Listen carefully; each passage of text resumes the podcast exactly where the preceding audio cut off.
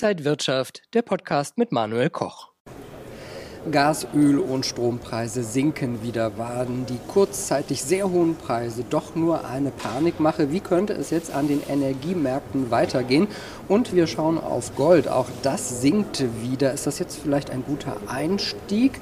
Und wie geht es weiter mit anderen Rohstoffen? All das besprechen wir jetzt beim Rohstofftalk hier von der Frankfurter Börse, präsentiert von Xetra Gold. Herzlich willkommen. Und darüber spreche ich mit dem Rohstoffanalysten Michael Blumenroth von der Deutschen Bank. Herzlich willkommen. Schönen guten Tag, Herr Koch. Wir sehen ja, die Gaspreise fallen an den wichtigsten Handelsplätzen auf ein 18-Monats-Tief. Im Großhandel ist der Preis stark gesunken. Wird das jetzt auch an Verbraucher weitergegeben oder schauen die erstmal in die Röhre?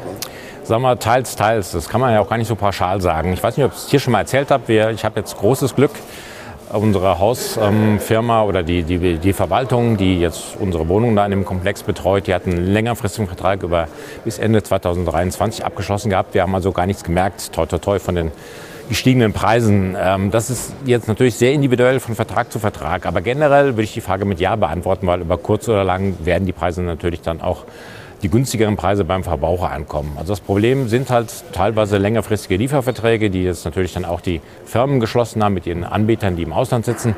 Ähm, sehr, sehr vorteilhaft ist auch, dass das US-Gas ähm, momentan auch auf ein zwei- oder zweieinhalb Jahrestief sogar gefallen ist. Das Erdgas, was in den USA gefördert wird, weil wir werden ja die Speicher wieder Richtung 100 Prozent auffüllen wollen in Europa und hier auch in Deutschland. Wir haben jetzt einen Füllstand von 65 Prozent in der gesamten EU. Das war in normalen Jahren sind es 45 Prozent zu dieser Zeit des Jahres, also sieht schon ganz gut aus. Bis Ende Juli können die Speicher gefüllt sein und deswegen steht zu hoffen, dass die Gaspreise auf dem Niveau bleiben. Und selbst wenn es bei uns Verbrauchern nicht gleich ankommen wird, wir profitieren dadurch, dass ja auch der Staat weniger Geld ausgeben muss für die Gaspreisbremse, dass also dann eventuell Steuern nicht erhöht werden müssen, was passieren könnte, oder dass sogar Steuern vielleicht mal gesenkt werden können. Man weiß ja nicht. Also im Großen und Ganzen für uns Verbraucher natürlich klasse und toll, aber es wird nicht unbedingt jetzt von heute auf morgen sich ändern, der Preis. Ähnliches Bild bei Öl und Strom, auch da sinken die Preise. Ja, definitiv. Bei Strom sinken sie noch nicht ganz so stark. Also bei Strom guckt man eher so auf die Preise ein Jahr im Voraus. Da sind sie definitiv auch ähm, stark gesunken. Aber sie sind immer noch weit über dem Niveau, was man ähm, so in den letzten Jahren eigentlich gewohnt gewesen ist. Also da ist noch ein bisschen hoffentlich ähm, Luft nach unten. Das hängt ja auch davon an, wie der Strommix jetzt genau zusammengebastelt wird und ob nächstes Jahr dann vielleicht in Frankreich auch die Stromversorgung eher wieder autark sein kann. Also da muss ich sagen, sagen muss, da ist vielleicht noch Luft nach unten da. Ölpreise sind auch runtergekommen, aber da bin ich eher so ein bisschen skeptisch. Ich glaube, das war ich aber letztes Mal schon, ähm, bevor sie jetzt runtergekommen sind. Und zwar, da ist tatsächlich dann ähm, die Nachfrage aus China, man merkt, dass sie nimmt wieder zu. Ähm, das Angebot aus Russland fällt jetzt weg, im Anfang Februar auch für raffinierte Produkte wie Diesel oder Heizöl oder so. Und das bedeutet im Endeffekt ja weniger Angebot, stärkere Nachfrage aus China und die Weltkonjunktur ähm, scheint sich ja auch besser zu halten, als man befürchtet hat. USA kamen Top-Einzelhandelsdaten raus, Rezession vielleicht sowohl in der Eurozone als auch in den USA abgeblasen. Und das bedeutet, dass Ölpreise wahrscheinlich mittelfristig eher leider Potenzial nach oben haben für uns Verbraucher, ähm, dass dann tatsächlich so wieder so eine Art Wohlstandstransfer von Verbraucherländern in die Produzentenländer passieren wird. Schauen wir mal auf Gold. Im vergangenen Jahr kauften Zentralbanken 1136 Tonnen Gold, mhm. äh, so viel wie nie zuvor. Ist das ein Zeichen, dass in unsicheren, äh, ja, vielleicht Kriegszeiten sogar sichere Häfen wie Gold von Zentralbanken angesteuert werden? Ja, definitiv. Ich glaube, das ist eines der Argumente schon. Ähm, sichere Häfen werden angesteuert und ein großes Argument ist natürlich auch die Diversifizierung der Reserven, die man hat. Also die meisten, was haben die meisten Zentralbanken gemacht? Die haben US-Treasuries, also US-Staatsanleihen gekauft würde jetzt sogar wieder Sinn ergeben bei dem gestiegenen Zinsniveau. Aber ähm, man hat ja gesehen, Russland ähm, hat ja durch die Sanktionierung, die, die Guthaben in US-Treasury sind ja eingefroren worden, die außerhalb Russlands lagen. Also die russische Notenbank kann überhaupt nicht darüber verfügen. Und bei Gold ist es natürlich einfacher, wenn man das, gerade wenn man das Gold physisch hat und es nicht unbedingt vielleicht im eigenen Land lagert. Ähm, Gold lässt sich dann eher liquidieren als US-Staatsanleihen, wo man ja genau nachvollziehen kann, ähm, ja, wo die gekauft oder verkauft wird. Und das, denke ich, ist eines, schon eines der Hauptargumente momentan, dass man davon weggeht. Auch gerade weil China jetzt auch stark als Käufer von Gold auftritt, was jahrelang nicht der Fall gewesen ist, denke ich mal, da spielt diese Motive spielen da eine Rolle. Und vielleicht zu guter Letzt noch, ähm, viele Analysten und Marktbeobachter gehen davon aus, dass der US-Dollar im Laufe des Jahres schwächer handeln könnte. Und das bedeutet, wenn man Gold kauft, sichert man sich auch gegen den eventuellen Abwertung des US-Dollars ab. Ist noch gar nicht lange her, da ist Gold wieder in Richtung 2000 äh, US-Dollar pro Feinunze gegangen. Jetzt sind wir eher wieder bei 1800 Dollar pro Feinunze. Warum geht Gold gerade eher wieder runter? Ja, das gibt eigentlich nur einen einzigen Grund dafür. Das sind die ähm, Markterwartungen jetzt an die Notenbanken. Also sie haben jetzt, wir hatten eine Notenbanksetzung gehabt Anfang Februar, sowohl die EZB als auch die FED haben deutlich gemacht, wir ähm, wollen die Inflation bekämpfen, wir wollen wieder 2% als Inflationsrate sehen. Ähm, in den USA sinken zwar tendenziell die Inflationsraten schon, aber sie sind immer noch viel zu hoch, sind immer noch so 5 bis 6 Prozent.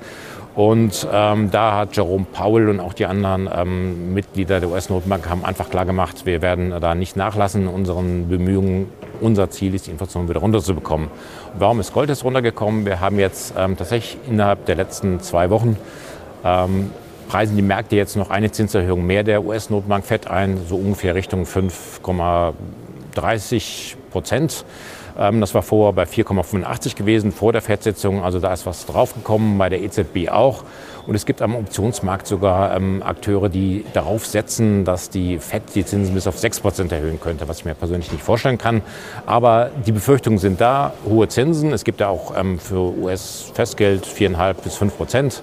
Und dieser sichere Zins ist halt der Konkurrenz des zinslosen Goldes. Und das ist das, was den Goldpreis jetzt gedrückt hat. Von 1960 waren wir, glaube ich, gewesen, bis auf 1830 wieder ungefähr. Also das ist eindeutig nur dieser Effekt der steigenden Zinsen oder Renditen.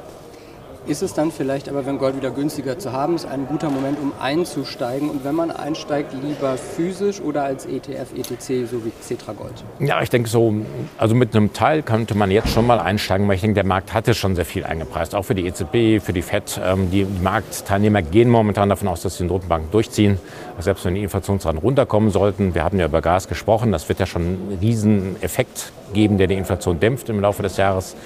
Und ähm, deswegen denke ich mal, also man weiß es natürlich nie im Vorhinein, aber ich denke, mittelfristig sollte Goldpreis Potenzial haben und man sollte jetzt nicht mit vollem Portfolio rein ins Gold, aber mit einem kleinen Teil vielleicht schon. Und da würde ich immer eigentlich ein ETC, Vixita Gold, also ein nicht physisch gehandeltes Produkt empfehlen. Da kann man ähm, schnell und zu geringen Kosten Portfolios oder Positionen aufbauen, die man auch jederzeit wieder verkaufen kann. Haben Sie noch andere Rohstoffe momentan im Auge?